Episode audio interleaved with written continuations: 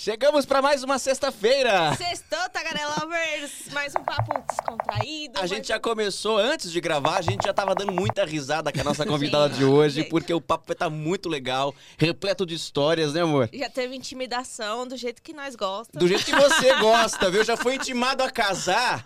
Eu já fui intimado a casar, essa aqui adorou. Tagarelovers, fala, não é o público que pede, é o público que está clamando, porque estão falando que eu estou pagando, nem dinheiro eu tenho.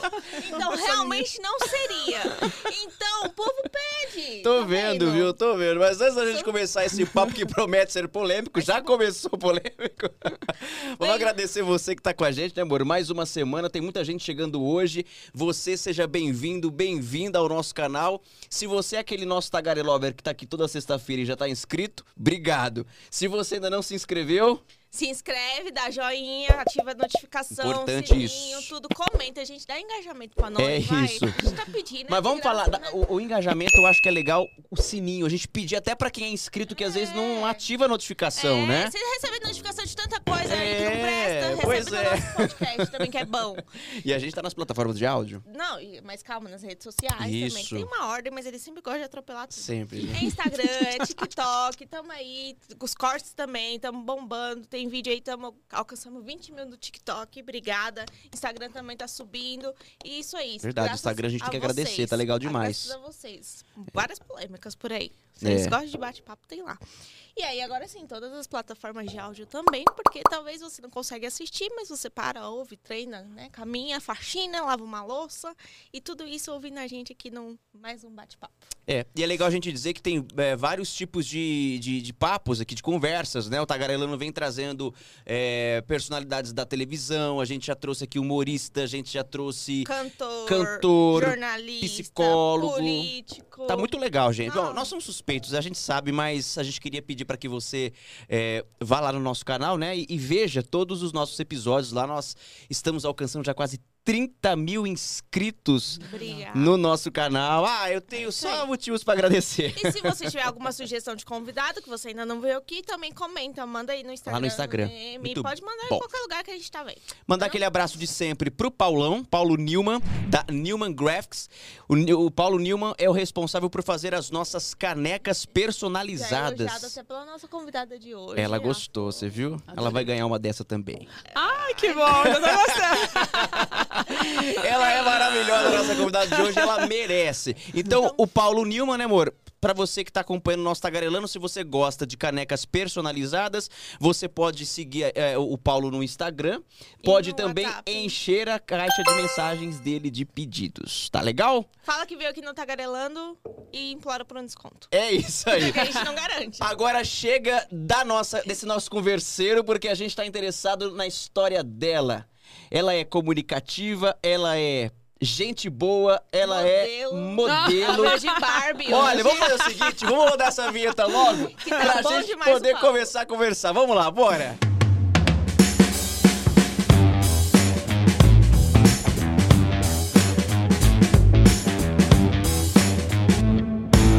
Antes da gente começar a gravar esse episódio, a gente já começou a bater papo, conversar, e ela começou a contar as histórias, a gente começou a ficar impressionado, falamos assim, Ah, vamos começar a vindo, eu gravar logo. assim, Pelo amor de Deus, já tá virando um podcast antes do podcast. Ela é comunicadora, jornalista há mais de 30 anos, com passagens pelas principais emissoras de televisão. É apresentadora, tá no ar atualmente pela Rede Gospel, pela TV Gospel, com um programa que ela apresenta todas as tardes. A gente vai falar muito sobre isso. Ela é uma pessoa incrível. Você disse que ela, ela veio de Barbie hoje? Ela veio, ela veio de Margot Robbie. Vamos revelar por quê, então? Vamos! Keila Lima! Nossa, você falou mais de 30 anos de profissão, sabe que deu até um. Meu Deus, eu não tinha pensado É nisso ainda, gente. Mas é experiência, que coisa É boa. história. A gente Que legal agora tá aqui com conversar com, vocês. pessoas mais experientes que a gente, porque a gente fica aqui de boca aberta com as histórias que a gente conhece aqui. E eu tô muito feliz de estar aqui a hoje. gente que tá. Ah, tô ensaiando isso há muito tempo, tinha falado pra vocês. Primeiro quero parabenizar, obrigada por vocês estarem aqui com a gente. Tô super feliz e muito feliz de estar aqui com vocês. E quero dizer que eu sou uma casamenteira mesmo. E a gente Tá pode vendo? mesmo levantar Você hashtag em todas as começou. redes sociais. Tá vendo, Porque é o gente? seguinte, Paloma, você vai ver, depois você vai me contar essa história. Eu tava falando isso, hein? Que eu tenho essa fama. Você tem essa Caso bem fama? as pessoas, é. Por quê? Não sei. É, Eu sempre você pergunto bate o olho e fala. Aquela coisa inconveniente. Tipo, eu falei, pra você, quando é que vocês vão se casar? Você tem casamenteira. Casamenteira. Você- Daí Antônia. sempre fala, ah, a gente não tá pensando ainda É. e tal. Depois a pessoa. Acontece muito isso no programa. E essa semana aconteceu. O mágico Henry Cordean, que, que foi ao programa essa semana, eu falei, liguei pra ele e falei, Henry, ele falou, Keila, você lembra de mim? Eu fui em 2020 e tal. Lembro, mais ou menos. Daí ele começou a contar, mandou um vídeo de quando ele foi. E ele falou, ah, eu fui com a minha namorada na época. Lembra que você falou que a gente ia casar? Eu falei, você acredita que nós casamos mesmo? E tal, oito meses depois nós casamos. Que bom, acontece Vou- sempre. vou anotar. Anota. Hoje é que eu digo. Anote. Anota e aí quando a gente Anote. casar, a gente convida. Por favor. Né? Com certeza. A gente convida. Tem que ser a mestre de cerimônia. Ela que vai... Não, e aquelas coisas que você fala no ar, porque fica. Eu, normalmente eu falo no ar e o programa é ao vivo, né? Porque essa coisa inconveniente que a pessoa não tem nem como responder, não. né? E aconteceu com o. Fausto Carvalho, sabe? O do Beat Venceu. Ah, sei. O Fausto. O Fausto namora há bastante tempo, mas o Fausto já vai, já- eles estão se planejando mesmo para se casar e aconteceu a mesma coisa. Eu fiz especial de ano novo com ele e falei: vocês têm que casar, não sei o que. Ele falou: Keila, nós vamos casar esse ano. Eu falei: vai mesmo? Vou. Tô falando no ar, você vai ser madrinha. Eu falei: meu, primeira vez que eu vou ser madrinha de um casamento. Então já tá tudo certo. Eu sou pé Olha, quente você nesse negócio, Tá? Então agora eu vou ser inconveniente. Você casa todo mundo e como é que tá a sua vida amorosa? Pois é. Ela casa os outros. Não, caso os outros. Mas você sabe, Lucas, que eu não me casei porque não tinha encontrado uma pessoa. Porque eu acho que casamento é algo sério. Vocês estão fazendo direitinho. Estão namorando, você vai conhecendo, vão começando a fazer as coisas juntos, que é profissionalmente um apoia o outro, que é super importante também. E as coisas vão acontecendo. Eu não, não tive. Eu sempre falo que, na verdade, quando você namora bastante tempo e você não casa, é um livramento. Porque alguma coisa você percebe que, que não dava certo, não era aquilo, né? E eu acho que amor é uma coisa que é só uma vez. Eu vim, eu vim até pensando sobre isso, porque me chamou muito a atenção quando eu vi o podcast de vocês, o fato de vocês estarem trabalhando juntos. Porque é uma extensão do dia a dia de vocês, na verdade, né? É. Então, quando você dá um passo como esse, mesmo que a gente brincando essa história de casar, você tem quase que certeza de que é a pessoa certa para você, porque senão você não vai investir tanto em tantas coisas profissionais junto. E eu vinha pensando nisso, em vocês dois, né? E estava pensando que o amor é uma coisa que só acontece uma vez. E às vezes as pessoas falam, ah, eu amava e deixava de amar. Não é. Às vezes você cria um protótipo daquilo, ou a pessoa mostra que é uma coisa e não é. E, lógico, tudo que não é verdadeiro se desfaz. E daí Naturalmente. Você, é, naturalmente. Porque ninguém consegue fingir o- a vida inteira, o dia inteiro, o tempo todo. Então, quando isso se desfaz, o amor vai embora, mas é porque não era amor, você não amava aquela pessoa que existe, né? Você criava isso, né? Então eu tenho um grande amor, que não não não, não com ele, mas eu tenho 54 anos. Então hoje eu entendo por que, que eu não me casei, porque eu teria errado. Teria encontrado encontrei pessoas que eram pessoas erradas. E daí não teria dado certo.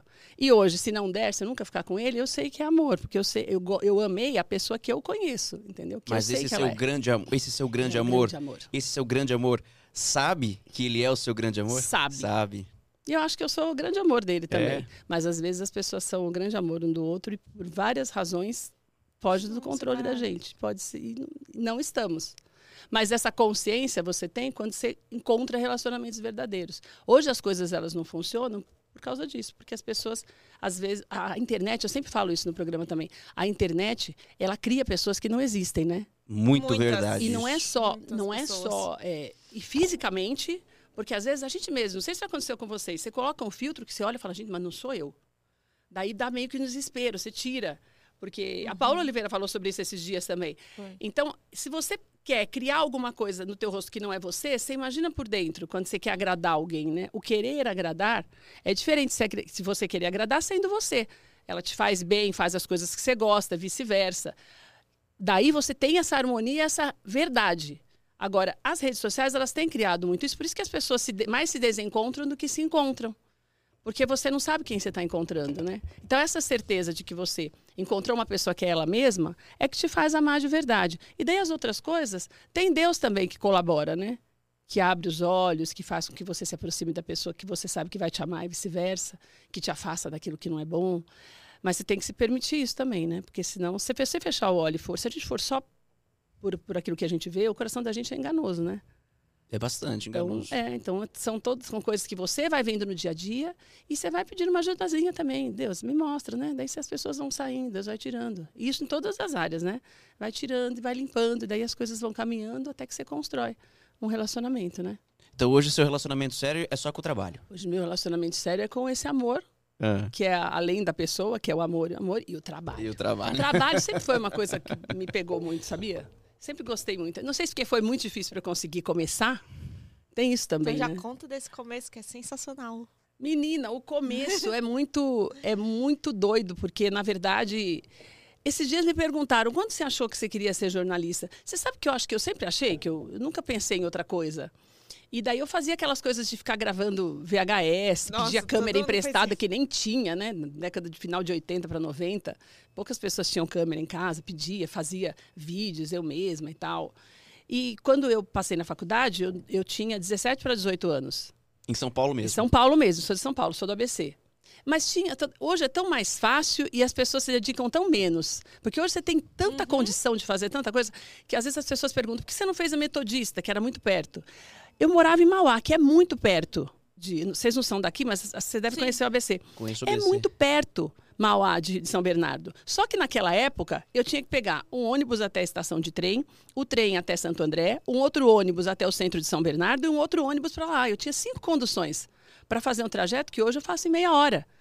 Então era muito complicado, porque eu tinha que trabalhar de dia. Daí eu ia chegar muito tarde, era perigoso. Daí eu fui fazer Mogi das Cruzes, porque passava um ônibus fretado na porta de casa. Daí eu ia pegando o, o- o ticket no ônibus, que já tinha desconto, viajava no ônibus, ajudava o dono do ônibus a recolher os tickets, para poder já viajar, ajudar meu pai e minha mãe nesse negócio da faculdade, porque a faculdade não era pública, né? Daí eu comecei assim, comecei lá, fiz a faculdade de Mogi, não fiz estágio, eu era bancária, trabalhava no Bradesco. Eu comecei a trabalhar com 15 anos. E entrei no Bradesco e fazia, estudava no Bradesco, menor trabalhava. aprendiz? Não tinha essas coisas não, minha filha. É normal, Entra- né? é, entrava, você podia trabalhar. Eu entrei lá com 17. Eu comecei no antigo Diário Popular. Como, secret... como assistente da secret... assistente da assistente da secretária do cara do marketing. Sabe essas coisas? Aquela coisa É. lá no. É, lá eu comecei com 15 anos. Daí depois eu entrei no Bradesco e fiquei até o final da faculdade. E daí não fiz estágio, né? E não, eu não sei como é que é agora, mas que- o estágio não podia, você não podia trabalhar sem você falou que entrar. é, hoje é tudo tão mais fácil e parece que as pessoas é, se esforçam, se dedicam menos. Talvez seja pelo fato de ser tão fácil, né? Exatamente. Porque é, quando a gente percebe que tem que empregar esforço para alcançar aquele objetivo, você passa a valorizar aquilo de uma tal forma. E eu acho muito interessante isso que você falou, porque eu também nunca me vi fazendo outra coisa que não fosse comunicação. Então, eu me lembro que com 15 anos eu queria escrever para o jornal da minha cidade. Eu me lembro que eu escrevia lá meia dúzia de artigos no Word, imprimia, coloquei numa pasta. É, tudo Peguei hoje. o ônibus, fui no jornal da minha cidade, que ficava do outro lado de onde eu morava, fui de ônibus, acho que peguei dois ônibus, Olha, você pensa, você, lá. não te interrompendo, mas você que tem. Quantos anos você tem? 32. Então, você tem 22 anos menos que eu, e olha só, Então, como já era é isso, sacrificioso. só que hoje, tá Hoje todo as mundo nas redes sociais e, e É. parece que não, tem esse sabor Não. do Hoje esforço. Hoje em dia eu tava vendo esse- o caso de faculdade, o pessoal fazendo TCC no chat GPT. É, tá chato, né? Que Sabe o que acontece? É, tá chato demais Hoje isso. as pessoas. é, Eu sempre falo, eu sempre cito isso, que é uma coisa que me marcou muito. Uma vez eu vi uma entrevista do Antônio Fagundes falando sobre fama e sobre reconhecimento. Hoje as pessoas buscam a fama. A fama, ela pode ocorrer de qualquer forma. Você pode ganhar o reality show porque você brigou muito, berrou muito, xingou muito, e daí as pessoas falaram: não, aquele ali é o cara para movimentar as redes sociais. Ou você pode ser uma pessoa que, que mostra que é boa e também ganha, e você fica famoso. Ou você só entra e fica um pouquinho e ganha milhões de seguidores e tal. Então, a fama e o reconhecimento. As pessoas buscam a fama. Daí você não precisa se esforçar. Você tem que ter sorte. O reconhecimento é fruto do seu trabalho. Então, daí você precisa fazer alguma coisa e buscar fazer cada vez melhor para que seu trabalho seja reconhecido. E ele falou muito sobre isso, que o reconhecimento te leva para a eternidade. As pessoas vão lembrar de você, de algo que você fez, de uma matéria que você tenha feito. No caso da gente que trabalha com comunicação, seja qual for a área, as pessoas vão lembrar de você. E a fama, daqui a pouco vai vir um outro famoso. E as pessoas não vão Exatamente. lembrar mais de você. Então, as Exatamente. pessoas hoje elas querem a fama. Gente, os Então, grandes por conta ídolos não disso- tinham rede social. É. Hebe Camargo, Silvio É, Santos. então, Silvio foram, Santos. quem foram por, quem- pelo trabalho. Eu, eu acho a coisa mais bonita do mundo, o Carlos Alberto de Nóbrega, é, é recente agora nesse mundo de podcast também, ele apresenta com a esposa dele, porque eu, eu já vi os dois comentando que foi ela que trouxe ele pra esse Com mundo. certeza. Porque ela é bem mais nova do que ele. E, e então, na verdade, ele tá, também tá aprendendo com ela. Mas olha só, o Carlos Alberto de Nóbrega é o Carlos Alberto de Nóbrega independente de antes podcast. de podcast, de E internet. mesmo que ele não tenha rede social. E mesmo que ele não tenha rede social. Na verdade, os, os- os Santos famosos mesmo, os atores mais famosos, é, famosos porque são reconhecidos, pessoas que você sabe quem é, mesmo que você não tenha visto muita coisa, eles não têm rede social. Mas a gente tava comentando esses dias, né, que, né, amor, Keila, sobre essa questão de, de rede social. E aqui a gente não, né, não tem nenhum demérito se a pessoa é famosa nas redes sociais. Mas é isso, tem gente que tem 30 milhões de seguidores nas redes sociais. Se passar pela gente na rua, a gente não sabe quem é. Eu passo muita vergonha com esse negócio Pois de então, social. agora os, os famosos, os famosos de verdade são aqueles que você vê na rua e você quer tirar pelo menos uma É. foto. E esse cara que é famoso há mil anos na TV, talvez não tenha tudo isso de seguidor. Não Então, tem nem rede social. Talvez não tenha nem É. rede social. Prova disso foi agora no BBB, que a pessoa mais famosa foi a Vanessa Camargo a entrar. Porque, assim, a Vanessa Camargo, to- todo mundo sabe quem é. Ela não é influencer, ela não é do TikTok, ela não- mas ela é Vanessa Camargo. Todo o resto que é mais famoso é, tipo, de gente que é da internet. Tipo, Vanessa Lopes. A Vanessa Lopes tem que eu 40 nunca tinha ouvido falar na vida. Também não conhecia. Entendeu? Mas ela não E tem ela quantos é milhões de seguidores? 40 milhões. Então, 40 milhões de seguidores. Então, assim, na internet ela é a bombada. Vanessa Camargo deve ter muito menos, mas é muito mais conhecida. Então é muito, é muito louco esse negócio de Muito. fama, né? Agora Muito. com essa modernidade, com esse negócio de rede social, fama virou algo diferente, assim. É uma Virou algo coisa... que você dá uma sorte danada e Isso. começa. E você não precisa saber nada, né? É um perigo Exatamente, isso. Porque é. você emburrece as pessoas quando você influencia com Muito. algo que não acrescenta nada pra vida de ninguém. Exatamente. E a gente não tinha isso, né? Então você tinha que. Se Parece uma loucura pensar- esse negócio, mas você tem que correr atrás de tal forma que fica uma coisa de doido. Estamos falando aqui de jornalistas porque somos os três jornalistas. Os jornalistas, é, desde sempre, são influenciadores. Só que não existia esse termo, É verdade. Exato. não é? Não existia esse termo. As pessoas se reuniam na frente da televisão para assistir o Jornal Nacional todos os dias naquele mesmo horário. Tô jogando o JN, que é a influenciador referência, é a né? referência. Isso. É. Que é mais influenciador Que é do mais isso. influenciador do que isso. E no outro dia tava todo mundo comentando. Você viu o que que ontem que passou no Jornal Nacional? Então, e daí Tá. o legal, que isso é muito legal que você está falando. Porque daí você falou, no, no outro dia as pessoas comentavam. Daí hoje, é, você, as pessoas não comentam mais porque o jornalista deixou de fazer, de influenciar para comentar. Que são coisas diferentes. Total. O comentarista, tudo bem, ele é pago para isso. A gente não. E hoje a internet, lógico, te dá o direito de comentar sobre todos os assuntos. Mas a gente tem que tomar um certo cuidado, porque não é a nossa função. E a gente precisa voltar a entender o que é o jornalismo, o que está se perdendo no meio dos influenciadores, entendeu? E, e eu, tenho, eu tenho muito medo disso, porque é o que eu falei, a gente contribui para mais emburrecer as pessoas, porque o que é o jornalismo? É você passar a informação, você poder fazer o máximo para passar todos os lados e a pessoa no dia seguinte comentar, ou mesmo na rede social, mas comentar aquilo que você contou e não aquilo que você comentou, entendeu? Porque senão você pode formar a opinião a partir da sua e não a partir dos fatos. E é um perigo e a gente começa a ver o desrespeito por causa disso, né? Que é o que tem acontecido muito. Mas isso é uma coisa que sempre aconteceu. E quando eu comecei, tinha toda essa dificuldade, mas você acabava. Você sabe que é uma coisa muito louca que hoje, quando as pessoas perguntam e eu conto, tenho feito alguns podcasts falando sobre isso. É, hoje eu vejo como, como era tão difícil e eu não vi essa dificuldade toda na época. É uma coisa tão natural quando você sabe que você não tem outro caminho e você precisa criar um caminho É para que as coisas aconteçam, que é você, você vê toda a diferença. Né? E, e eu, para mim, foi uma coisa muito louca, porque eu fiz muito isso também. Porque quando eu me formei, eu não tinha, eu não, eu não, pra você ter uma ideia, eu não sabia como é que eu poderia fazer para chegar numa televisão. Não só por causa da distância, mas por- porque eu não sabia com quem falar. Para quem que eu vou ligar? Não tinha telefone celular. Nessa época não tinha. O celular acho que é de 96, se não me engano. 95, 96. Eu me formei em 92. Nós tínhamos BIP. Você vai, você vai ligar para o PABX, uma emissora de TV? Eu não sabia o que fazer. Era muito louco isso. E eu comecei a fazer isso também.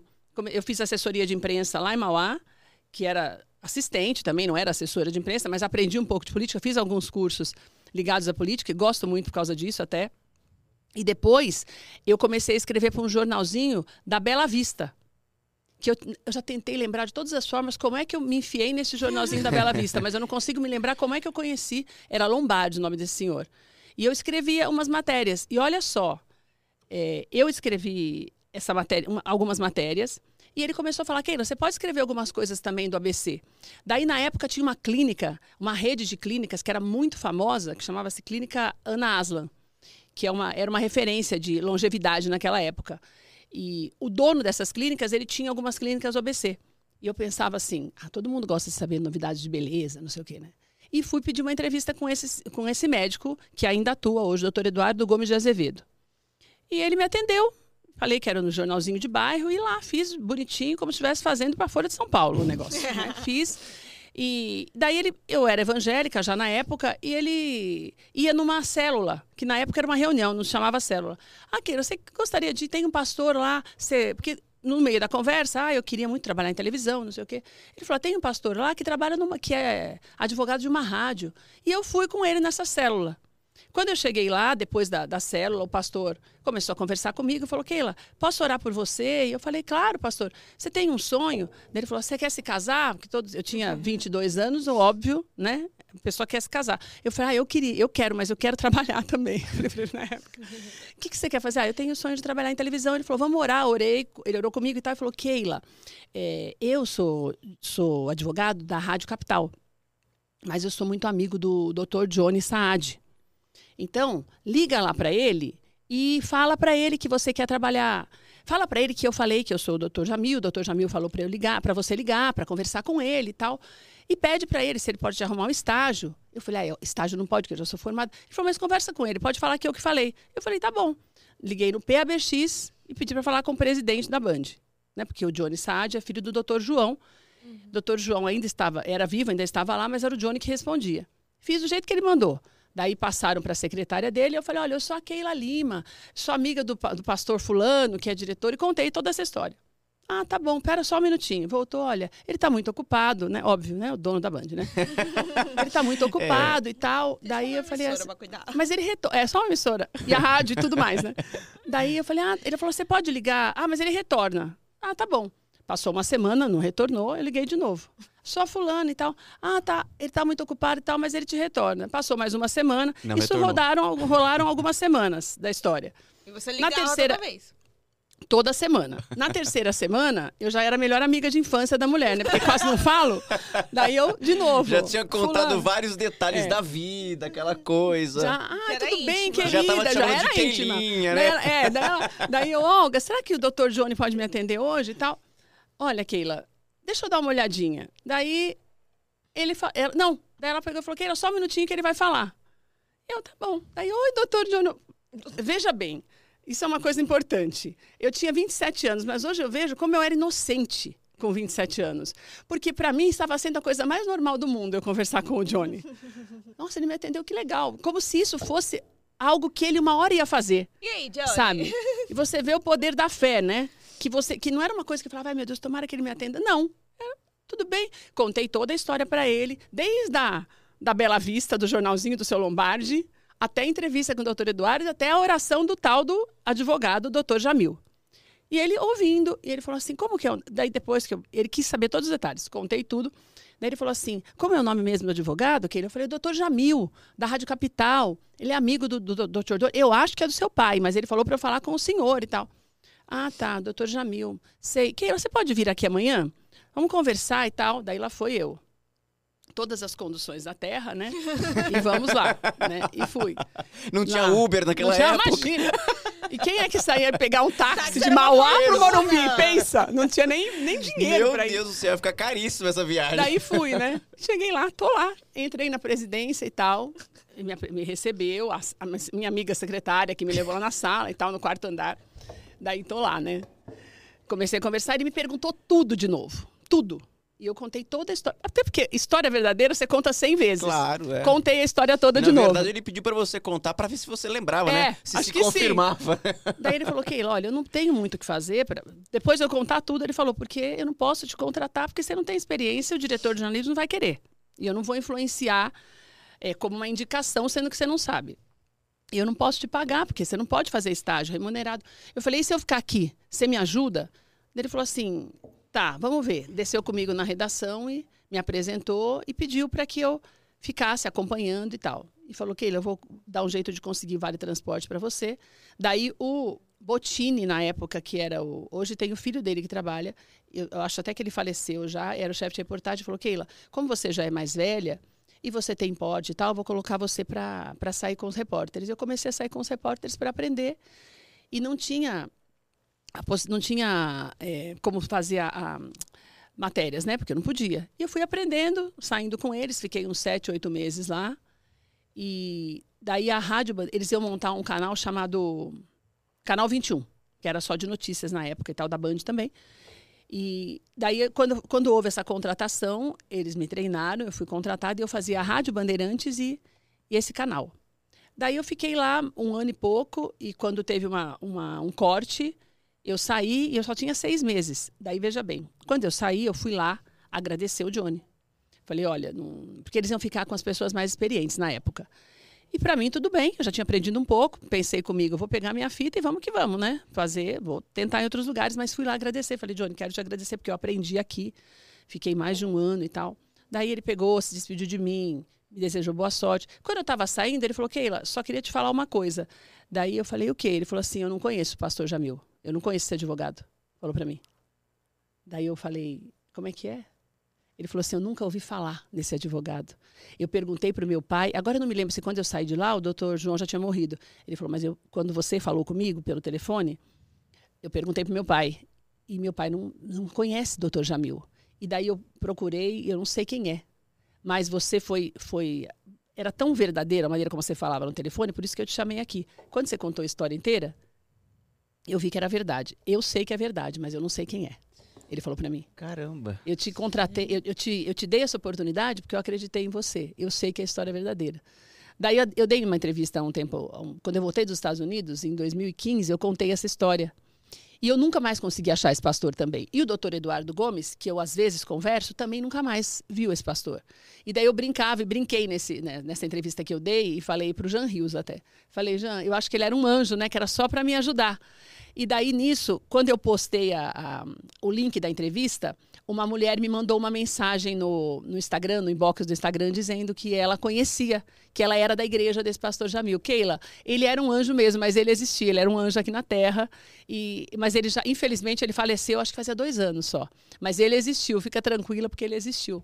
Caramba. Mas eu entrei na televisão por causa pelas dele. mãos de uma pessoa que eu nunca mais vi e que o Johnny também não, não, não conhecia. Não conhecia.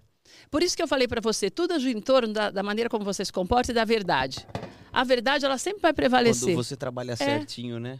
E em todas as áreas. Quando nós falamos do amor, é a mesma coisa. O que faz com que as coisas floresçam é a verdade. Quando você é verdadeiro, as coisas são mais fáceis.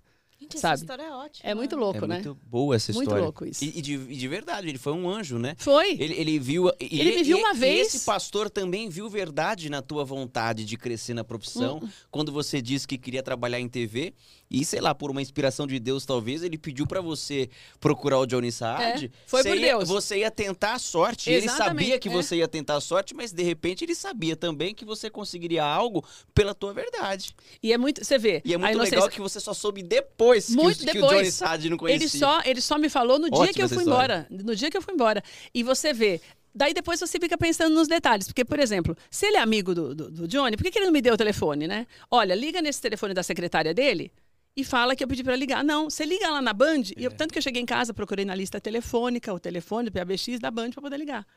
Ele nunca mesmo podia mais... ter feito um contato, se ele é amigo, ele é. mesmo ligaria. É, falava... ele teria o próprio número dele. Né? E ele falou, mas quando ele falou fala em meu nome, eu imaginei que fosse isso, né?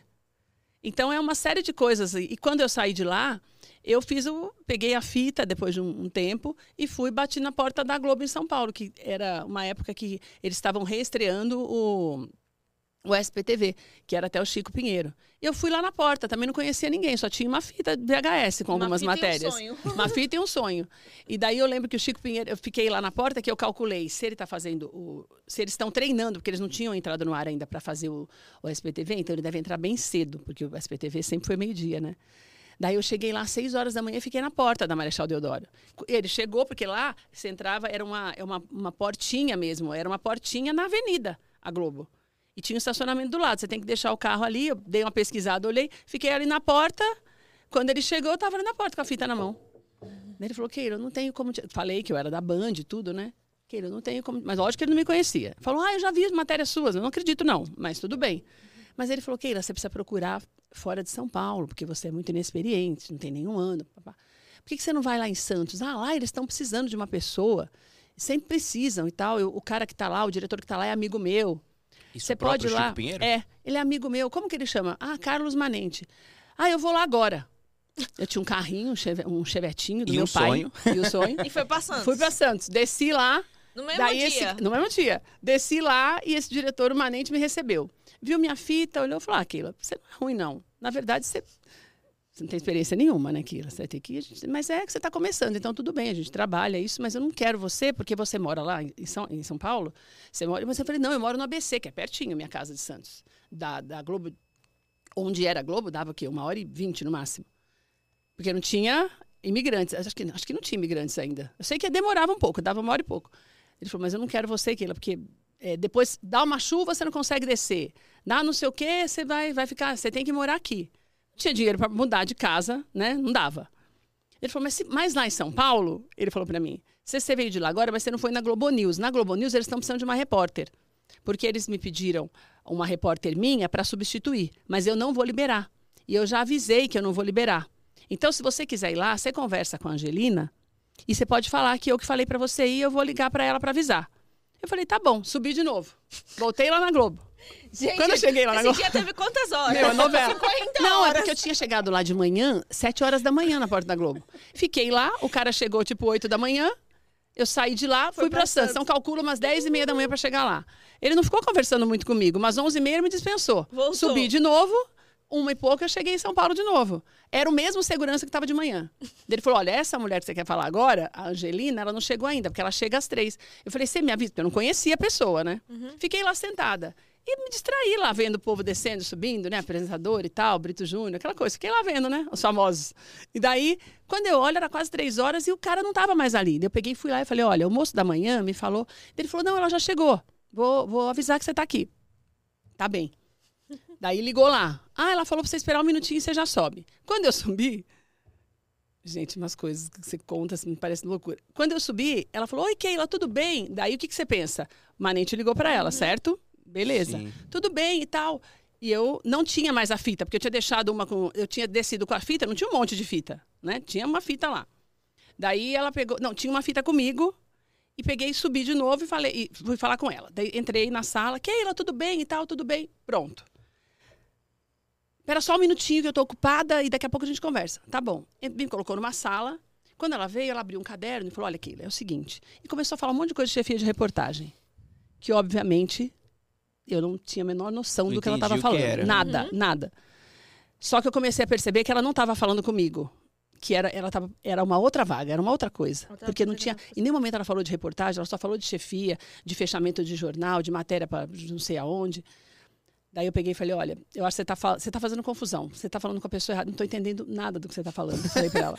Você me desculpa, eu preciso sincerona, muito desse né? emprego, mas eu não tenho. Mas é que eu comecei a ficar com medo, porque ela falou: peraí, que eu vou te apresentar a fulana. E daí, porque a fulana, antes dela sair, ela vai te ensinar. Só que a fulana era a Mônica Teixeira, que é até mulher do Kleber Machado, que era chefe de reportagem. E daí eu falei, deve estar vendo algum engano, falei para ela. Daí ela falou assim, Keila, você não é a Keila? Falou para mim. Eu falei, sou, eu sou a Keila. Você não é a Keila, chefe de reportagem, chefe de rede do SBT? Daí eu falei, não. Não. Eu sou, Ela só, falou eu sou assim, só a Keila. Eu falei, eu só sou a Keila. Daí ela falou assim: é porque eu marquei com a Keila, chefe de rede do SBT, hoje às três horas da tarde, porque a minha chefe de reportagem vai sair de férias e, eu, e ela veio fazer entrevista para ficar no lugar.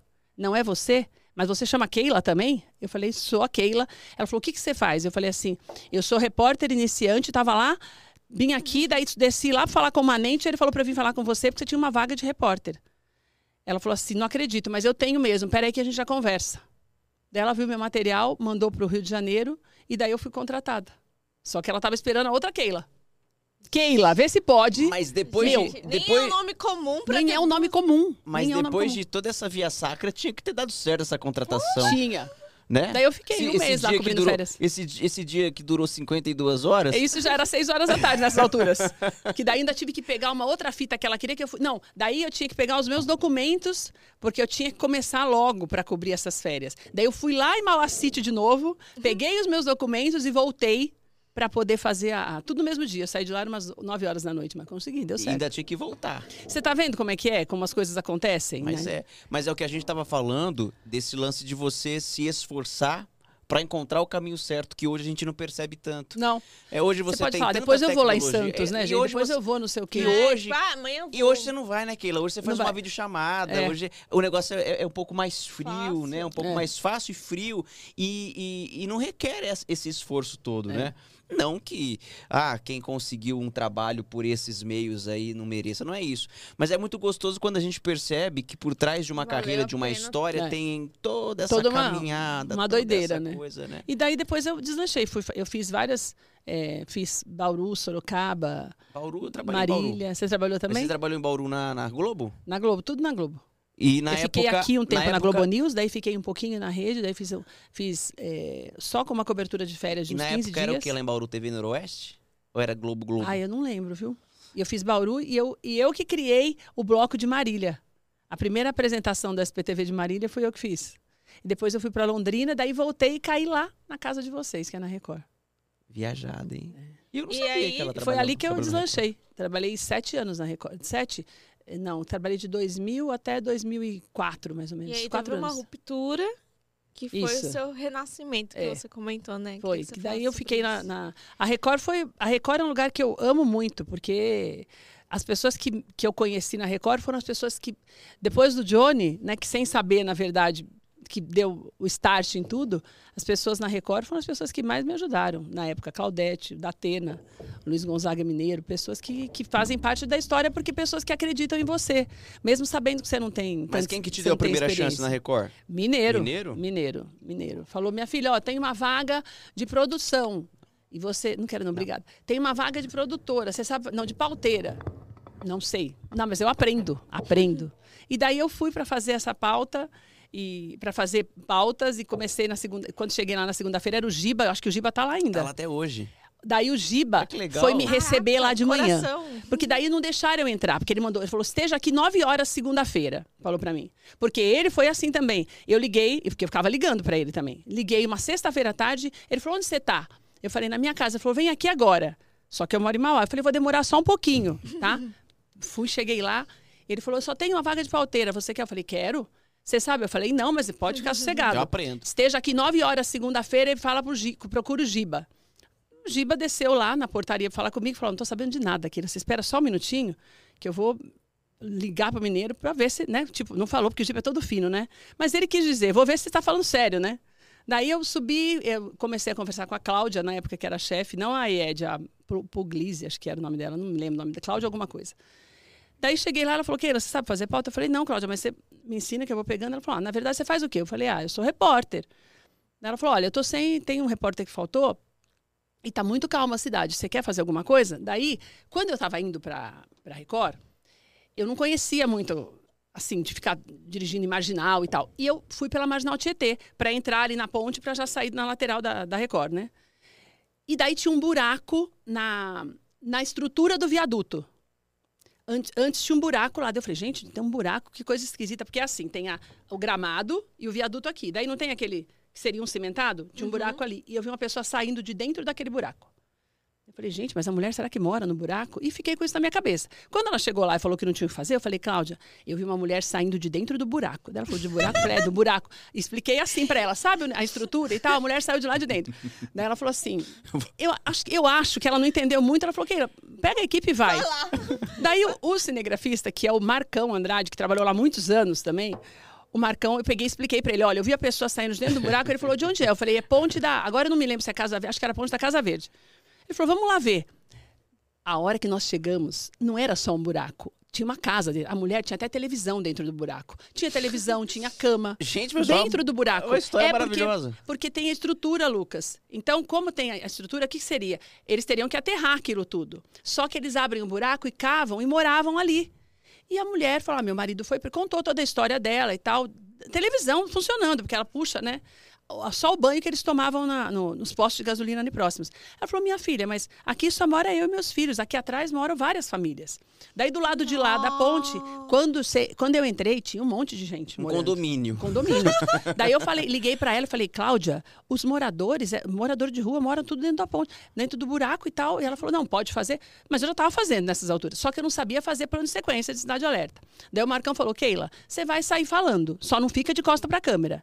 E eu saí contando, peguei os dados lá, me lembro que eram quase. Olha só como, como ficou pior a situação, porque naquela época eram, se não me engano, 14 mil e poucas famílias morando na rua, pessoas morando na rua de São Paulo.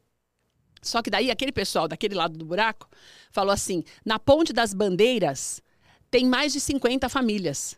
Porque na Ponte das Bandeiras é uma estrutura mesmo que acho que era alguma coisa da CT antes. E eles invadiram aquilo ali. Você não tem noção de quando nós chegamos lá. Era uma, era uma coisa, era uma coisa assim, desesperadora de ver tanta gente. Eles faziam biombos assim, e eram famílias inteiras, muito mais de 50 pessoas. E co- como era na descida daquela Ponte das Bandeiras, que tem uma escada, se você reparar, tem uma escada ali, era nessa porta. A gente tinha visão da parte de cima. Quando você olhava, Uma você via vila. todo mundo deitado, as pessoas assim, deitadas em camas e tudo. E aí você então nós fizemos, história. você- contei tudo, peguei todo mundo, fiz tudo isso. Essa foi Daí sua grande, foi sua primeira minha- grande minha reportagem na Record. E a minha primeira grande reportagem geral, porque quando nós colocamos aquilo lá no ar, foi uma coisa assim que o Datena falou, gente, que coisa mais legal. Daí reprisou de novo. E naquela época era uma época de ouro, né? A Cidade Alerta dava 20. A gente deu mais de 23 pontos de média na época. De Daí média. eu consegui ficar lá. Fiquei como, já fiquei como repórter. Não precisei, me deixaram seu passe na livre. reportagem. Foi. E você ficou um tempão no Cidade Alerta com o É, Datena? e graças a mim, aquelas famílias, né, coitadas, não devem gostar de mim até hoje, porque depois daquilo lá, a CT limpou Retiraram. toda a parte da. Retiraram as pessoas dali. Mas foi, eu fiquei no Cidade Alerta, cobrindo férias também, vários meses. Depois, quando terminava, eu fui. Daí eu fui pro. Quando foi para contratar mesmo, eu fiquei lá um pouco e depois eu fui contratada pelo Note a Note, que tinha vaga mais rápido que no Cidade Alerta. Mas o Datena foi uma pessoa que me ajudou muito, porque daí, quando eu tinha que sair, pra, porque só cobria férias e não tinha essa contratação e tal, daí ele falava, não, vamos botar a Keilinha para fazer não sei o quê. Então, me- são pessoas que me ajudaram muito. Daí eu fiquei no Norte a Norte, depois voltei um tempo para Cidade Alerta. E daí foi quando eu tive o problema da bebida, que eu comecei a beber demais. E o mineiro percebeu e ele falou, Keila, vou te mandar embora porque você vai morrer. Se você tiver dinheiro, você vai morrer. Então, vou deixar você sem dinheiro para você pra ver se você para. Mas como é que ele percebeu? Você chegava ruim Porque, lá? primeiro que fisicamente, eu, eu inchei muito. Na verdade, não era nem gordura, eu comecei a inchar demais. E daí, por conta disso, as pessoas começaram a perceber e começam os comentários, né? Eu estava indo bem, tem muito mais gente para te atrapalhar do que para te ajudar. Nunca ninguém chegou e falou, Keila, você está precisando de alguma coisa? Você quer? Não, só Não. criticava. E daí até que chegou no ouvido dele dessa maneira. E quando eu perdi o emprego, realmente eu fui ao médico, porque eu comecei a, a ter muita palpitação. No dia que ele me mandou embora, eu não esperava. Então, eu passei mal. E daí o meu coração começou a acelerar demais, demais. E eu fui ao médico e o médico falou: Keila, você bebe? Daí eu falei: Não, doutor, bebo de vez em quando. Social. Você bebe muito? Daí eu falei, porque Todo até então isso, eu né? achei até, eu achei até que era exagero deles, eu não tinha percebido aonde eu tinha chegado, na verdade. Daí, quando ele falou, o que, que você- quantas vezes por semana você bebe? De final de semana? Eu falei, não, doutor, bebo durante a semana também. Quantas vezes? Eu falei, ah, doutor, eu bebo todo dia. Daí ele falou, ah, todo dia? Dá uma calma. Eu falei, é. Ele falou, quanto você bebe? Daí eu fui falando que eu bebia todos os dias. Daí ele falou, minha filha, você vai morrer. Você não tem cinco anos de vida. Se tem uma coisa que muda a minha vida é falar de morte. Porque eu acho que a vida é muito boa para você perder por causa de algo que te emperra, entendeu? Daí eu falei, doutor, morrer? Ele falou assim, você vai morrer. Se você não parar de beber, você não tem cinco anos que o teu organismo não vai suportar tanta bebida. Eu falei, doutor, pode escrever aí. Eu nunca mais vou beber. Falei para ele. Ele falou, procura uma clínica, se interna, porque o tanto que você está bebendo, você não vai conseguir parar sozinha. Meu Deus, mas ele falou de clínica porque o negócio tava grave. Tava mesmo. grave. Daí eu falei para ele, eu vou, doutor, nunca mais vou beber. Mas você lembra o, o estopim pra você começar a beber tanto? Não Que tem que estopim Não teve? Não. Começou. Não, começava de assim, boinha, né, vai, Você tranquila. saía todo dia, tomava alguma coisa e eu acho que eu, eu acho que sempre, hoje, pensando nisso, quando eu falo sobre isso, eu acho que eu era muito resistente à bebida. Então, fui aumentando a dose sem perceber. E como era algo que não me atrapalhava para escrever, para gravar, só fisicamente, tem alguns vídeos até. Eu tenho alguns vídeos no YouTube na época do, do Note a Note, e mesmo da, da, da Record, que dá para perceber. O rosto bem lá, bem grandão, assim, bem inchado. Mas era uma coisa que não me atrapalhava para trabalhar. Eu levantava cedo, eu ia trabalhar, eu nem dormia, já ia direto, mas eu fazia as coisas. Então eu não, come, eu não percebi. As pessoas em volta perceberam. E ele foi a única pessoa que teve a coragem de fazer isso, né? Que na verdade, depois disso a gente se encontrou e para mim ele foi um pai, porque realmente ele mudou a minha vida. Porque quando aconteceu isso, eu saí de lá, saí de lá da, do médico e nunca mais bebi.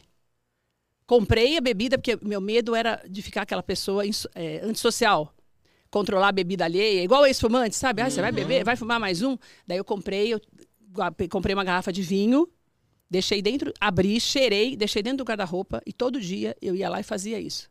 Porque todo dia eu tinha vontade de beber, óbvio, estava acostumada, bebia quando acordava, bebia a hora que ia dormir, então a minha rotina mudou, mas eu fiz isso mais de seis meses. Tanto que eu parei de beber e continuei encontrando com as mesmas pessoas e ninguém percebeu que eu tinha parado. Porque eu não tinha aquela coisa de. Eu tinha me conscientizado de que aquilo ia me destruir, porque tinha, eu tinha perdido a coisa que eu mais gostava, que era trabalhar. E no momento que eu estava muito bem.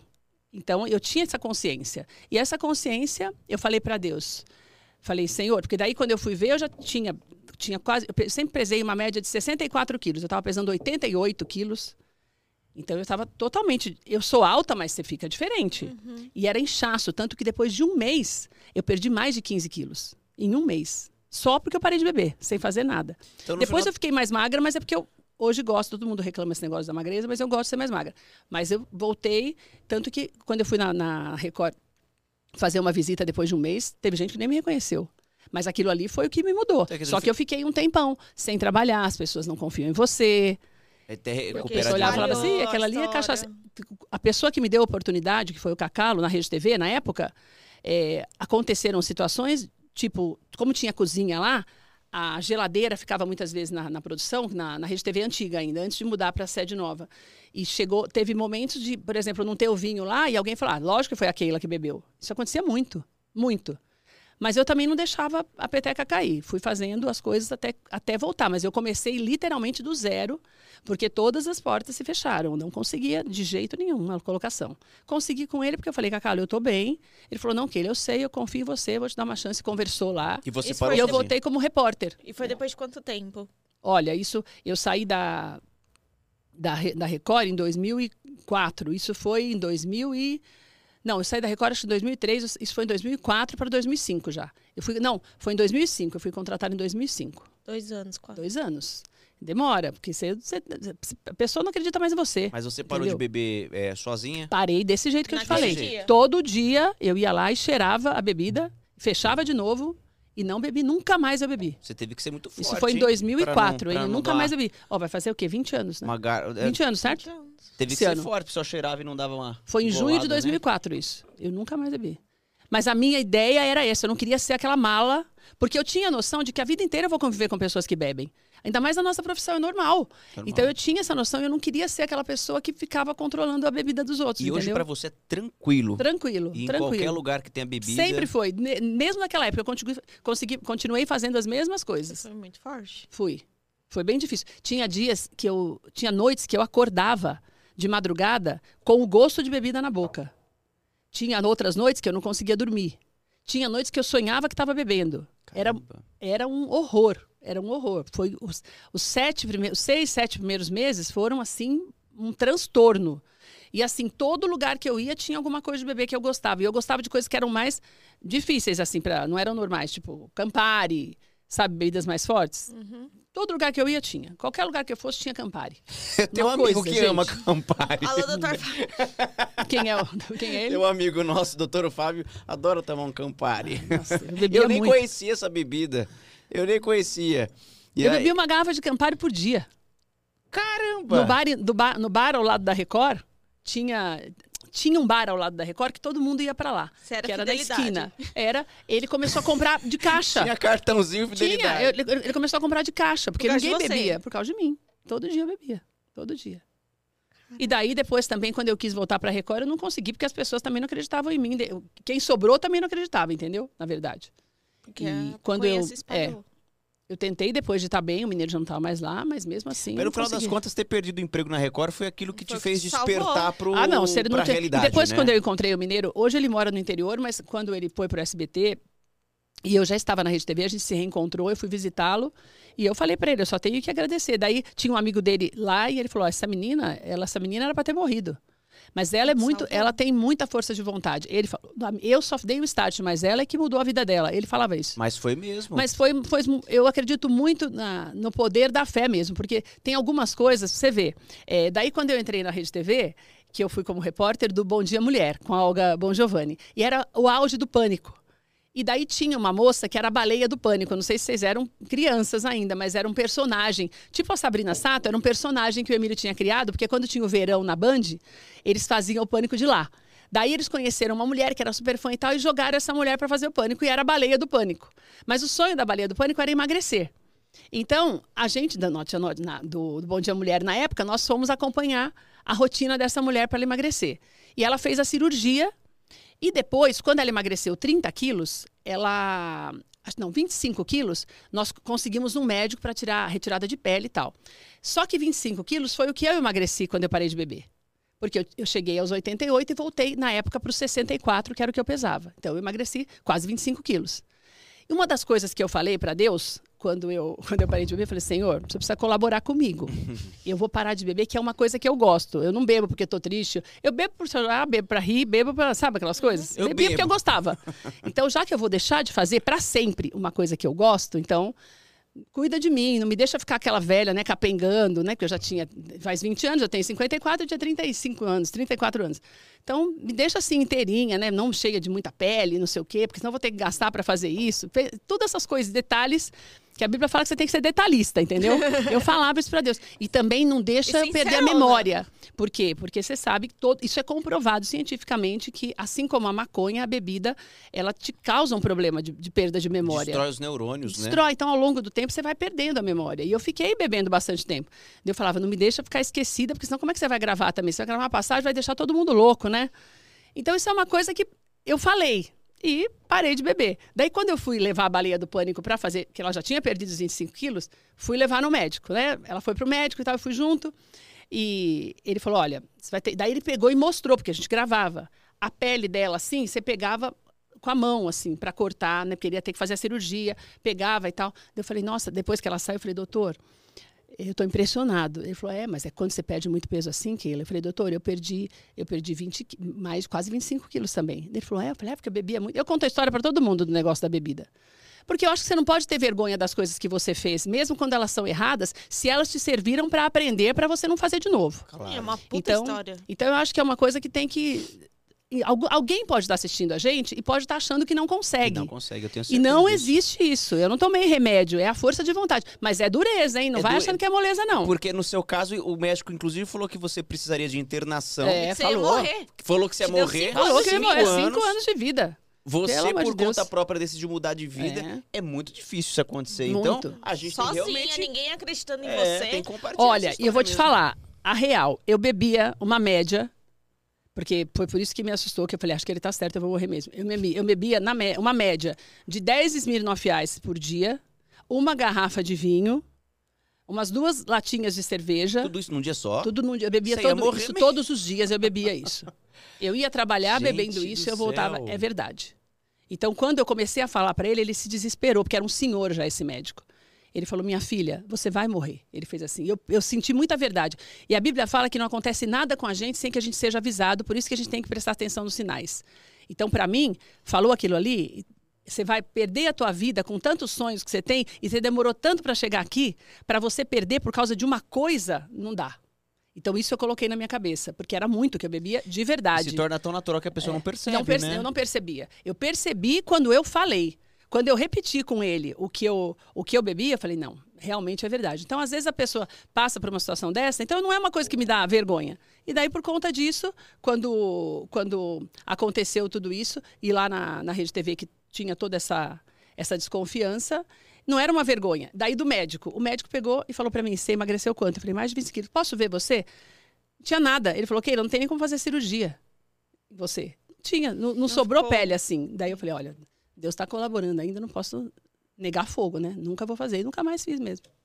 E você falou agora do seu peso que as pessoas ainda criticam. Nossa. Eu acompanho isso nas redes Menina, sociais. o povo judia de mim com esse negócio de peso, hein? Não, então, e é uma resiliência sua, que aí é essa a minha pergunta, que você fala assim, que não te incomoda, e você responde um por um, com a É. maior educação do mundo, com o maior amor, desejo amor, tô bem, tô, tô com saúde.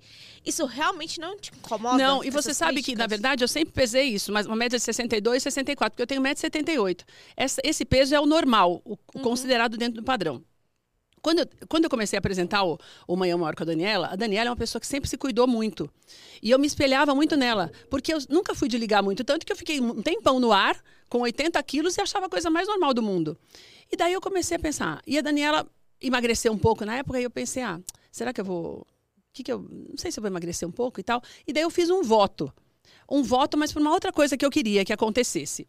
E comecei a comer menos coisas. E eu emagreci por causa do voto, que era uma coisa que eu ia voltar naturalmente depois que eu, que eu cumprisse o voto que eu tinha feito. Mas eu gostei do resultado no vídeo. Como eu trabalho com isso e eu gostei. Eu acho muito legal quando a gente gosta do que a gente vê no espelho, que é por isso que eu pergunto, eu respondo para todo mundo, porque a gente tem que aprender a gostar do que a gente vê. Se é uma coisa, se você tem alguma coisa, por isso que eu não sou contra a cirurgia plástica, eu não sou contra nada disso. Sou contra o exagero ou a mudança total. Por exemplo, você fazer algo que você quer mudar a sua cara. Muda mas seu DNA. é, mudar que você, você vê Ser que a outra pessoa, se pessoa. transforma. É. Mas eu sou super a favor de você fazer coisas assim legais que te fazem bem, né? Eu nunca fiz, ainda não fiz, porque eu acho que ainda não estou precisando, minha cara não está precisando. Tomo injeção de colágeno, essas coisas, mas assim, fazer alguma coisa eu não fiz. Mas eu gosto, eu gostei de me ver mais magra. Eu perdi. Eu peso hoje uma média de 52, 53 quilos. É pouco para minha altura? Eu sei que é.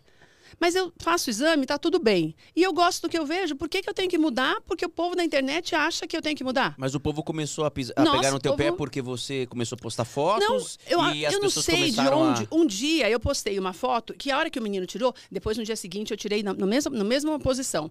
Eu fiquei com a perna muito fina. Eu fiquei mais magra do que o normal na foto. Daí alguém mandou essa foto pro Léo Dias. E daí a menina do Léo Hum, me ligou. Metrópolis. Mas eu não vi. Eu não vi o que tinha acontecido e não vi que a menina. Me ligou, não, me chamou no inbox. E eu não tinha visto. Daí o meu produtor me chamou de mãe e falou: Keila, tá tudo bem? Tá. O que aconteceu? Né? Porque eu falei, me chamar. Você já viu o Instagram hoje? Eu não tinha visto. Quando eu olho, tinha 5 mil seguidores a mais no meu Instagram. Do nada. Eu não tinha feito nada. Daí eu falei, olhei lá, todo mundo descendo a lenha na- na- no meu corpo e tal, naquela foto e tal. O Guilherme falou assim.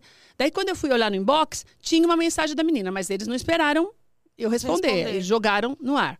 Daí, a menina pegou e falou comigo, peguei, dei meu WhatsApp, ela me chamou, falou, Keila, olha, mandaram pro Léo. E eu conheço o Léo, não sou amiga do Léo, mas conheço, nunca tive problema com ele. O Léo, quando começou na Rede TV, muitos anos atrás, ele ainda não era famoso, a gente se conheceu e tal. Ele era amigo da Fabiola, que é uma pessoa que eu gosto muito, da Hyper.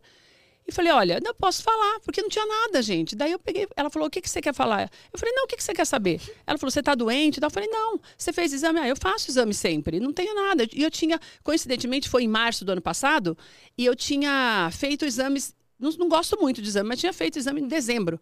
Eu falei, não, tá tudo bem. E ela falou, não, é que todo mundo tá falando, você tá muito magra e tal. Você usa Photoshop? Daí Eu falei, não, não uso, eu não sei mexer muito. Então, evito, porque senão você muda muito, né? Fica distorcido. Fica. Daí, eu, daí ela falou assim pra mim: eu posso postar isso, que você tá bem? Então eu falei, pode postar o que você quiser, porque não tem. Mas você pretende engordar? Eu falei, não. Eu posso eu gosto meu de corpo ser assim magra. ou não? É mas, eu tô, mas eu não sou tão magra que nem essa foto. Mas daí o que nós fizemos? Daí eu peguei, porque daí choveu de gente falando. Daí eu fiz no programa, na abertura do programa, tem esse vídeo no meu Instagram, até aí no Instagram do programa. Eu fiz uma abertura falando, gente, olha, aconteceu isso hoje, tá tudo bem, eu tô bem de saúde. O Léo publicou, quero mandar até um beijo pro Léo, porque eles colocaram a retratação logo depois também, dizendo que tava tudo bem e tal. E daí, só que depois disso, uma galera resolveu nunca mais me dar paz. E eles continuam Todo nessa. dia. É um tudo. Não, assim, Toda depende. foto dela. É, tem, tem muita foto, mas, por exemplo, algumas coisas, é, al- algum tipo de roupa, quando como tá é aquela look, história. né? Como eu sou, eu tenho que mostrar o look todo dia, porque as pessoas me ajudam, você tem que divulgar. Sim. Quando é uma roupa mais justa, daí, como eu sou alta, eu acho que aparenta até mais Aí dá uma acentuada Ah, no meu corpo, né? filho, daí- Mas assim, de, de fato, você está abaixo do seu peso habitual? Habitual, não. Daquela época, porque o pessoal, o pessoal conhece da Rede TV. Da Rede TV, sim, porque na Rede Tá. TV eu tinha os 60 e pouco. Depois que eu emagreci, eu nunca mais engordei. Faz 12, 10 anos que eu tenho esse peso, porque em 2012, quando eu entrei lá na Gospel em 2013, eu já tinha esse peso. É que assim, alguém, Alguém viu Resolveu, a foto, é. alguém viu a foto, resolveu comentar Sempre e abriu a porteira para os E demais. nunca mais pararam. E nunca mais E eu- pararam. essa semana passada mesmo virou 30 mil um vídeo de um look que a moça da loja deve estar feliz da vida. Entendeu? Mas é a galera Porque comentando tinha no seu corpo. no corpo e assim, Compartilhando. compartilhando e falando, coisa, meu Keila? filho, eu vou te falar. Mas eu não ligo, não. Então, E eu não vou emagrecer porque o povo quer. E nem Engordar. engordar. Mas, não, não, não vou engordar porque o povo É. quer, desculpa. Se Mas emagrecer é mais, que aí é- vão me internar. É, é, então, é que é interessante, o- essa, essa conversa é é muito interessante porque, apesar de você ser uma pessoa pública e do seu Instagram ser aberto, eu não acho que as pessoas tenham o direito de comentar sobre eu o seu corpo. nada. Eu não acho que as pessoas tenham o Mas direito. comentam. Então, porque, Comentam. porque às Comenta vezes, demais. às vezes as pessoas falam assim, é, mas ela é uma pessoa pública, ela posta, ela, ela abre precedentes pro comentário. Mas peraí, Mas depende. não pra falar do seu corpo. Pra falar do Você corpo. tá postando uma Não, mas eu vou te falar, olha, falar do corpo é legal, mas, por exemplo, Ah, mas eu leio depende, coisas, porque, Lucas. assim, então, eu leio porque- coisas do tipo, ela tem câncer. Então, Keila, do é tipo, pesado ela, demais. Ela tá morta, do tipo, Não, sabe, é coisa assim. É isso. O pessoal pega pesado. Pega pesado. Só Olha, que sabe o que que é o Mas problema? eu não tô nem aí pra esse povo. Mas Você mas que você tá é ma- resiliente demais. É isso. Você que tá magra demais tá errada. Thaís Carla que é gorda demais tá errada. Quem, a Quem gente tá que certo? tá mediano É. tá Não, errado. Tá todo mundo errado. sei lá o que, que esse povo acha. Porque eu, sinceramente. Eu acho que tá certo que nem uma menina esses dias que escreveu assim, poxa, eu quero tanto ser magra, é, eu não gosto do que eu vejo no espelho. Eu falei, então se você não gosta do que você vê no Aí espelho, sim. procura ajuda, mas cuidado, porque cada um, porque veja bem, eu sei que eu tô abaixo do meu peso, mas eu tenho, olha a estrutura, minha estrutura como é fina. Uhum. Então, tá tudo bem, meu osso aparece, aparece, mas eu tô bem e tô com saúde. Agora, uma pessoa que tem uma no estrutura mais larga, que nem você tem estrutura mais larga, olha, olha a largura daqui, eu sempre falo isso aqui. Então você, você nunca vai ser magra como eu. Porque se você ficar muito magra assim, você não vai ficar bem. É, eu, e Entendeu? eu já fui dessa pessoa que eu era muito magra. Não e fica falava, bem. E falava, É. que- e eu não gostava também. E não fica, tem gente que não E fica, hoje que não que eu combina. engordei também não gosto. Então, assim, porque toda vez tem Mas você tem, pra que, você tem que olhar e tem que ver o que você gosta. Porque se você ficar, você, fica, você vira escravo desse povo. Vire- é, mas é o que a gente Entendeu? falou no começo do papo tô fora de sobre a ficar escravo questão desse da povo. rede social, de filtro, Sim. aquela coisa toda. Você vira Porque escravo da hoje galera. as pessoas elas olham uma foto sua e elas, elas têm necessidade de comentar acha sobre o seu direito, corpo. tipo- Se você tá magra, se você tá gorda.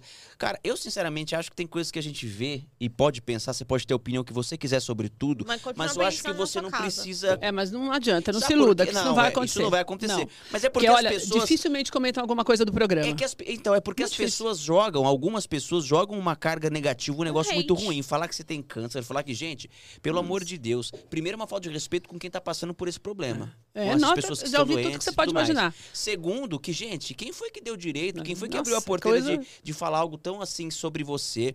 É, é o que eu falo, as pessoas elas podem, de repente, julgar o nosso trabalho, dar uma sugestão pro seu programa. Nunca, nunca. Ou então, de repente, A discordar de uma opinião difícil. sua. Agora, falar do corpo, uma coisa tão pessoal. Eu acho que quantas pessoas que, por causa desse tipo de coisa na rede social, na internet, tira a vida, É, quer se matar, É. tá com morre com lipo. crise de morre- ansiedade, vai, aquela coisa. Vai fazer lipo em qualquer lugar. e- Porque não Exatamente. tem dinheiro pra e pagar vai fazer boa. até do que não tem pra fazer. Exato. Que também é. Ou então sabe? começa a fazer coisas que eh, né, não tem um, um Gente, um médico dançarina acompanhando. que foi fazer uma lipo no joelho, ela morreu. Pois é. No joelho. Ou então as de Deus, pessoas começam a tomar remédio à torta direita. Eu acho que assim, a gente tem que tomar muito cuidado com o que a gente comenta nas redes sociais.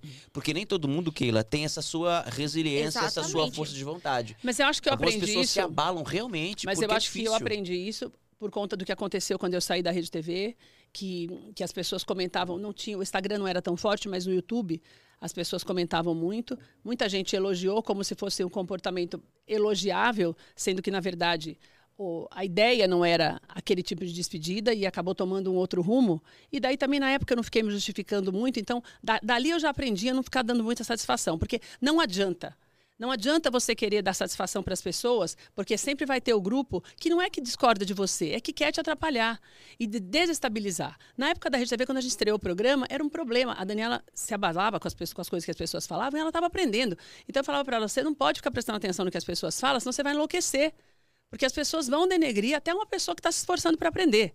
Entendeu? Então eles comentavam até de roupa, da cor da. Teve sites importantes, que nem vou citar, mas colunistas importantes da época, que, que eu, não, eu não ficava vendo. Mas ela viu preocupada comigo que uma vez comentaram a cor da sombra que eu estava usando para o programa, que era um absurdo. Sabe umas coisas assim? Então, acho que por causa dela eu ficava evitando para poder apoiar ela para não ficar tão abalada, e eu acho que eu acabei aprendendo, entendeu?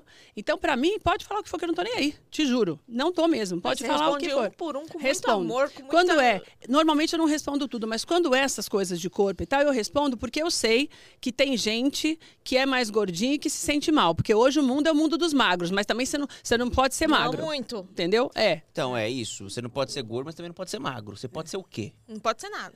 Não pode ser. Se Você você pode não- ser o. Porque Você é refém, é o que eu falo pra você. Esses dias, Vanessa Camargo tava tomando banho no bebê. No, no BBB. Nossa, ela com todo esse dinheiro despeitada assim. Porque ela não colocou um silicone. Tipo, por que, que ela tem que colocar se ela se sente bem assim? É, gente. E tem gente que tem medo. Eu acho ótimo o silicone, mas eu morro de medo. Então, Porque eu já fiz tanta matéria de cirurgia plástica, de gente que inflama esse negócio do silicone, de gente que. Nossa, eu morro de medo. Meu sonho era peitão e nunca tive coragem de pôr de medo.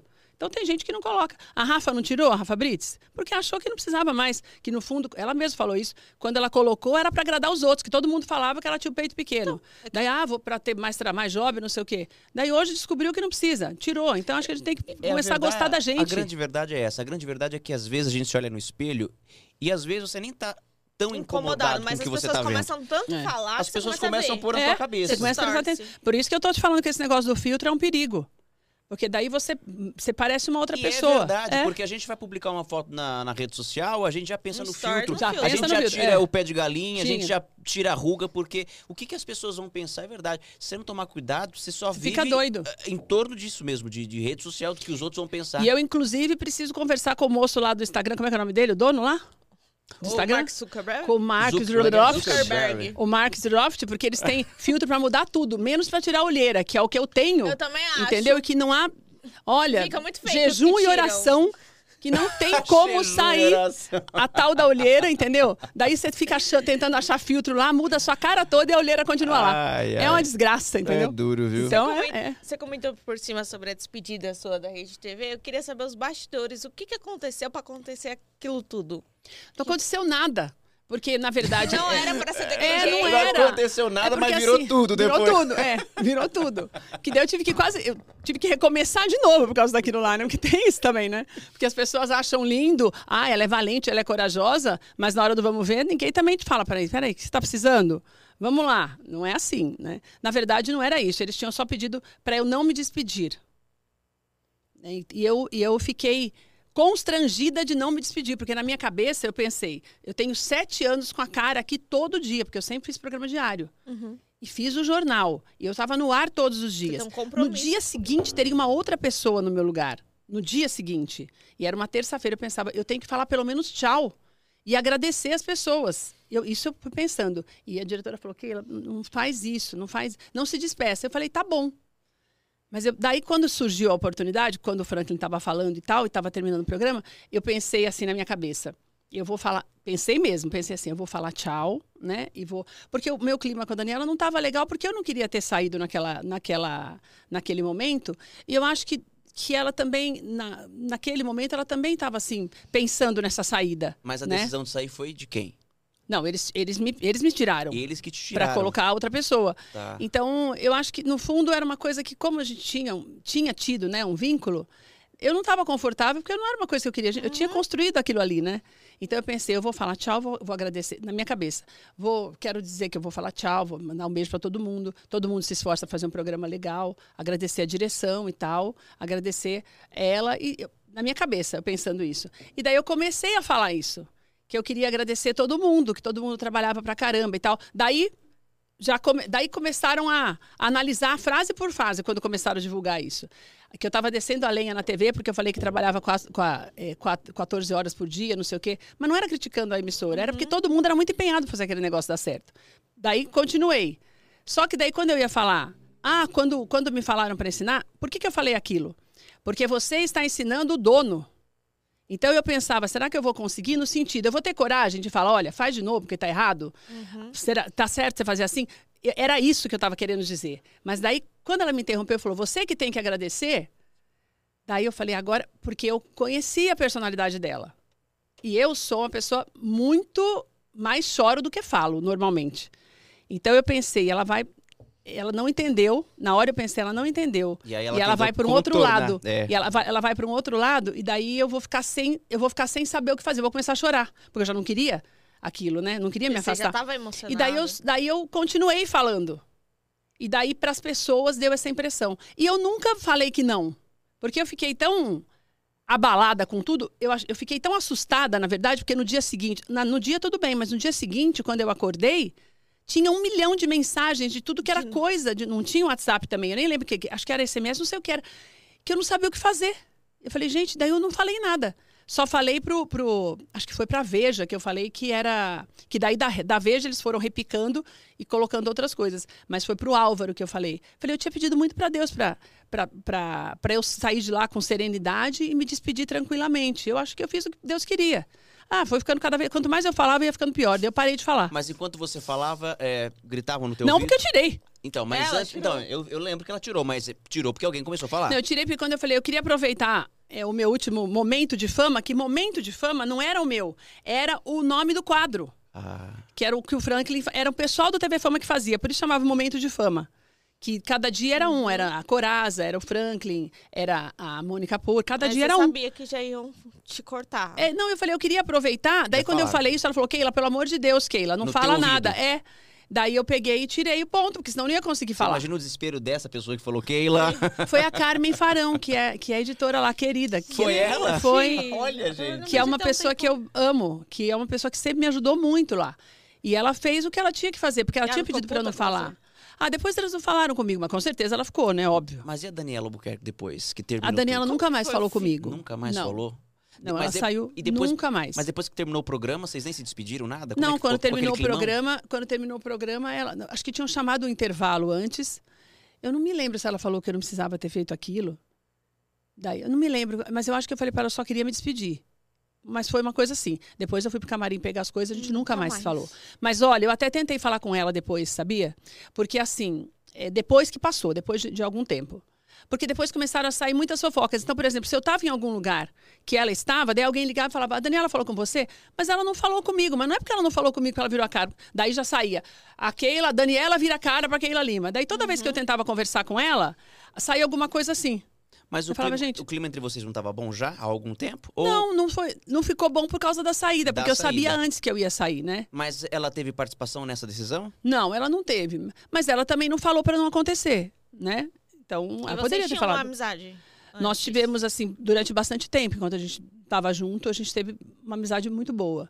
Eu gostava muito dela. Então, eu tentei falar com ela algumas vezes.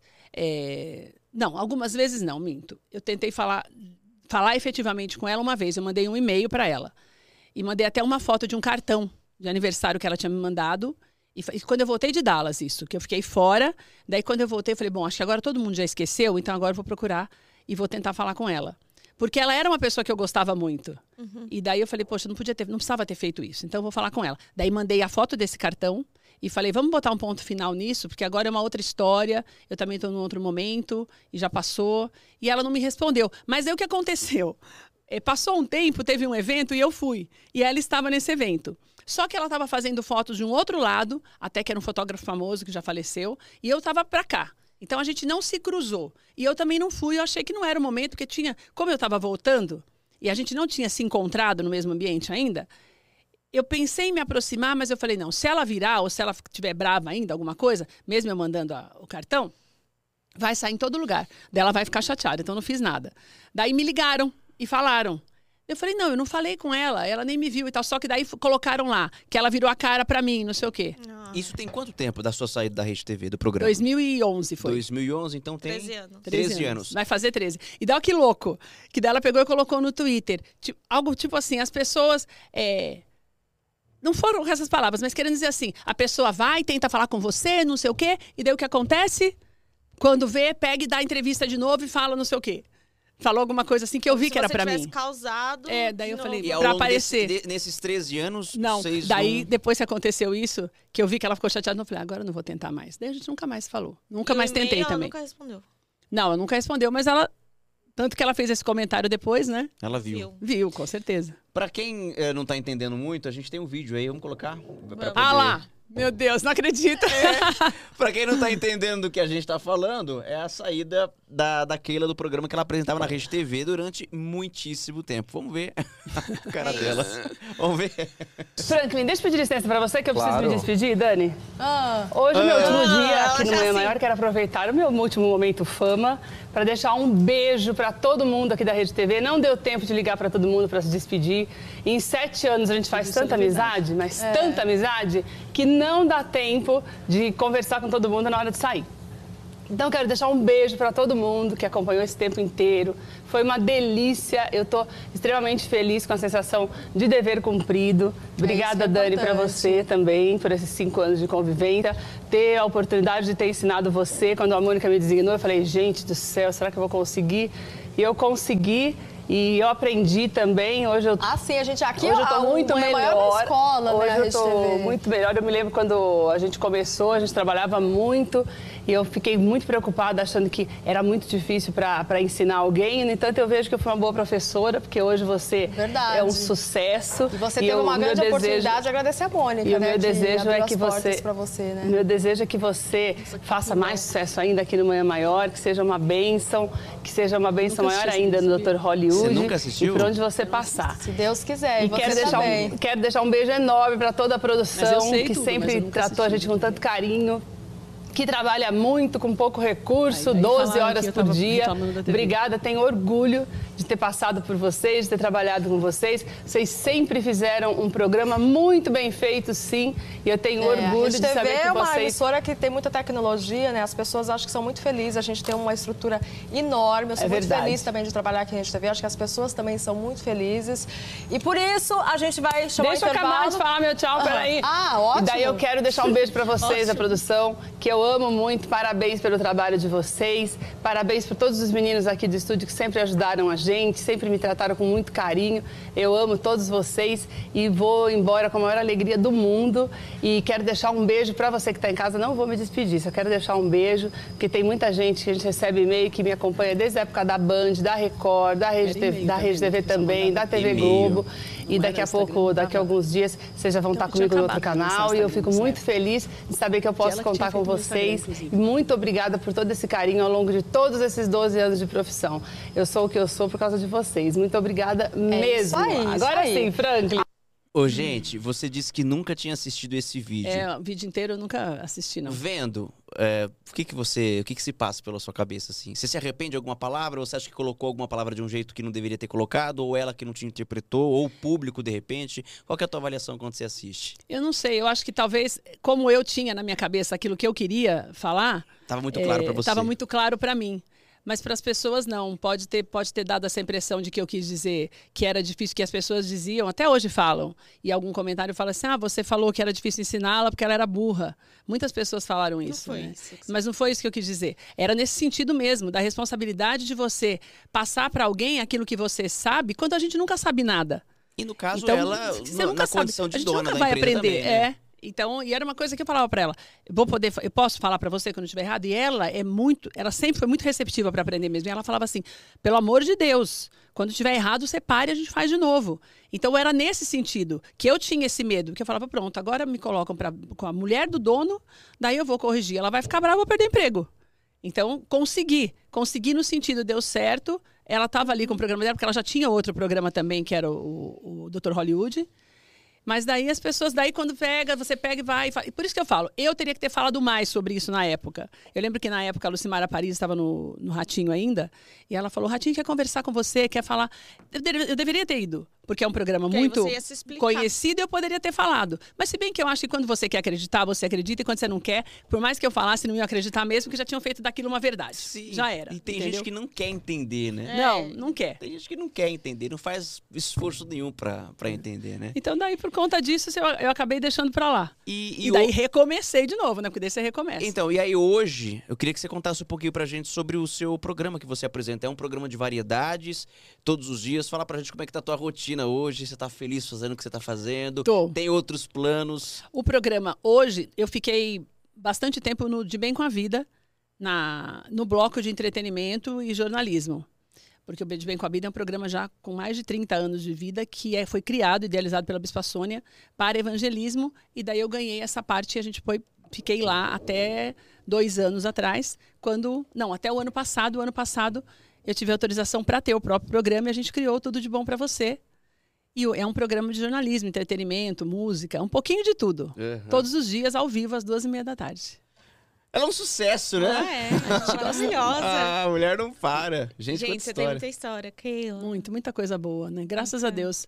Eu acho que a gente tem que passar por aqui e deixar isso e, e fazer com que as pessoas entendam que se você erra, você tem que recomeçar sempre.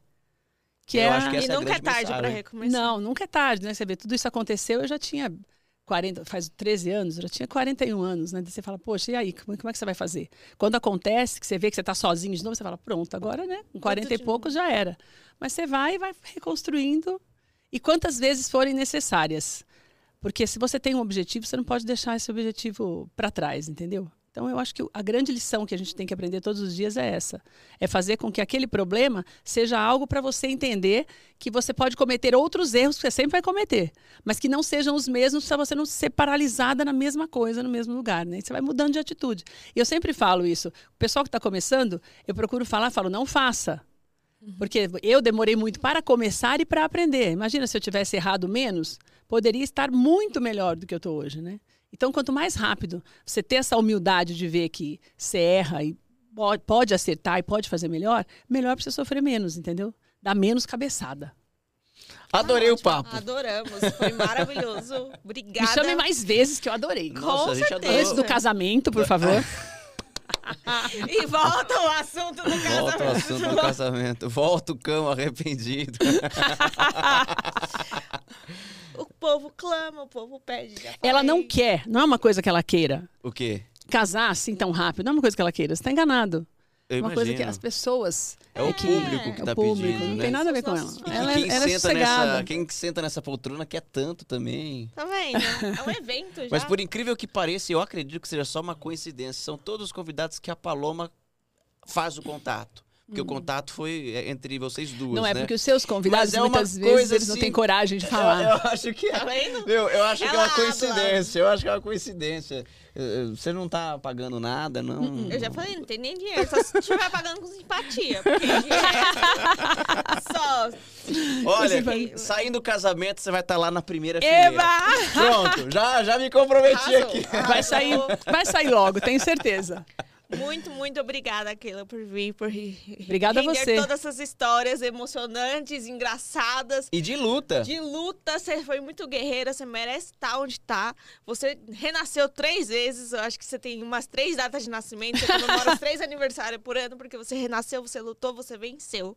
Então, muito, muito obrigada. É uma honra estar aqui com você. Obrigada a vocês. Estou muito feliz, muito sucesso para vocês. Pra nós Parabéns todos. pelo Te trabalho que agradece. vocês estão fazendo. Obrigado, Muito. obrigado Vocês se, tornam, vocês se tornam um referencial daquilo que é para ser a nossa profissão, que é contar histórias.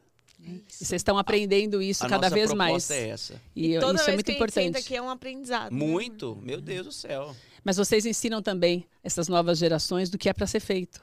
Para que as pessoas não se percam também nessa coisa da só do aparecer sem conteúdo. Então, parabéns pelo que vocês estão fazendo. Parabéns mesmo, estou muito feliz de estar aqui. Ah, Obrigada. que legal, muito gente. bom. Muito bom, Obrigada, esse viu? papo. Obrigada Obrigado mesmo, tô feliz todo mesmo. coração. Muita, muita alegria mesmo ter A você gente se aqui. despede nessa aqui. Até sexta que vem. Tchau, Um gente. beijo pra todo mundo e compartilhem muito esse vídeo, Isso. viu, gente? Porque isso aqui é conteúdo bom.